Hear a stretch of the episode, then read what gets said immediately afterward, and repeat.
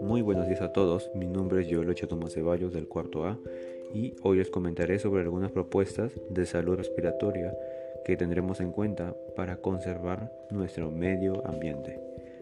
Cabe recalcar que tanto como la salud respiratoria y el medio ambiente dependen mucho el uno con el otro.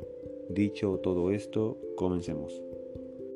Las emisiones de CO2 parece que nunca van a llegar a su fin, así que reducir su producción usando energía renovable o probar otros métodos de transporte puede llegar a ser muy eficaz. Si bien este gas de efecto invernadero no es nocivo para el ser humano, lo podría llegar a ser cuando se presenta en mayores cantidades en el aire que respiremos, produciendo enfermedades pulmonares o incluso pudiendo llegar a afectar el ritmo cardíaco.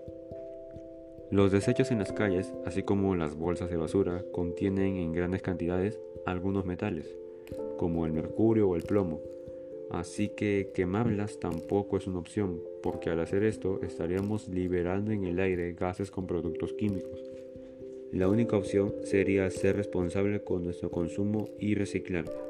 Cualquier acción, sea pequeña o grande, ayuda mucho a que la situación de nuestro medio ambiente mejore en gran medida.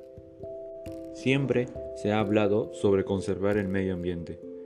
Por eso, aumentar o cuidar las zonas verdes en nuestra comunidad sería una gran muestra de la importancia que le damos.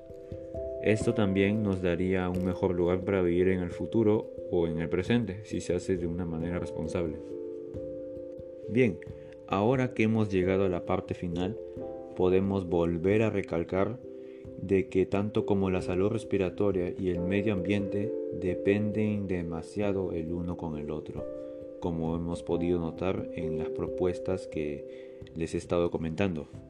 Así que muchas gracias por escucharme. Esto es todo. Yo me despido.